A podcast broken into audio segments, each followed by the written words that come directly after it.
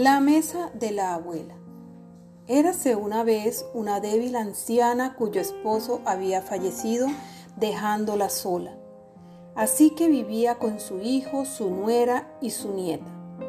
Día tras día la vista de la anciana se enturbiaba y su oído empeoraba.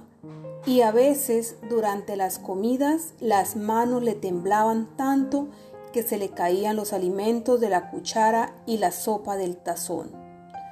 El hijo y su esposa se molestaban al verle botar la comida en la mesa y un día, cuando la anciana dio vuelta un vaso, decidieron terminar con esa situación. Le instalaron una mesita aparte y le hacían comer allí.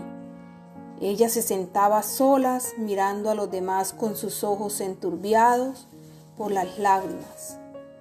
A veces le hablaban mientras comían, pero habitualmente era para llamarle la atención cuando se le caía un plato, un trozo de comida o un tenedor.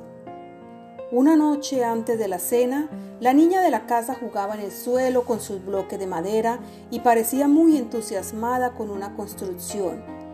El padre se acercó y le preguntó qué construía. Estoy construyendo una mesita para la mamá y para ti, dijo ella sonriendo, para que puedan comer a solas en el rincón cuando yo sea mayor. Así no me molestaré cuando a ustedes también se les caiga la comida. Los padres la miraron sorprendidos un instante y de pronto rompieron a llorar. Esa noche devolvieron a la anciana su sitio en la mesa grande desde ese día ella comió con el resto de la familia y su hijo y su nuera dejaron de enojarse cuando se le caía algo de cuando en cuando.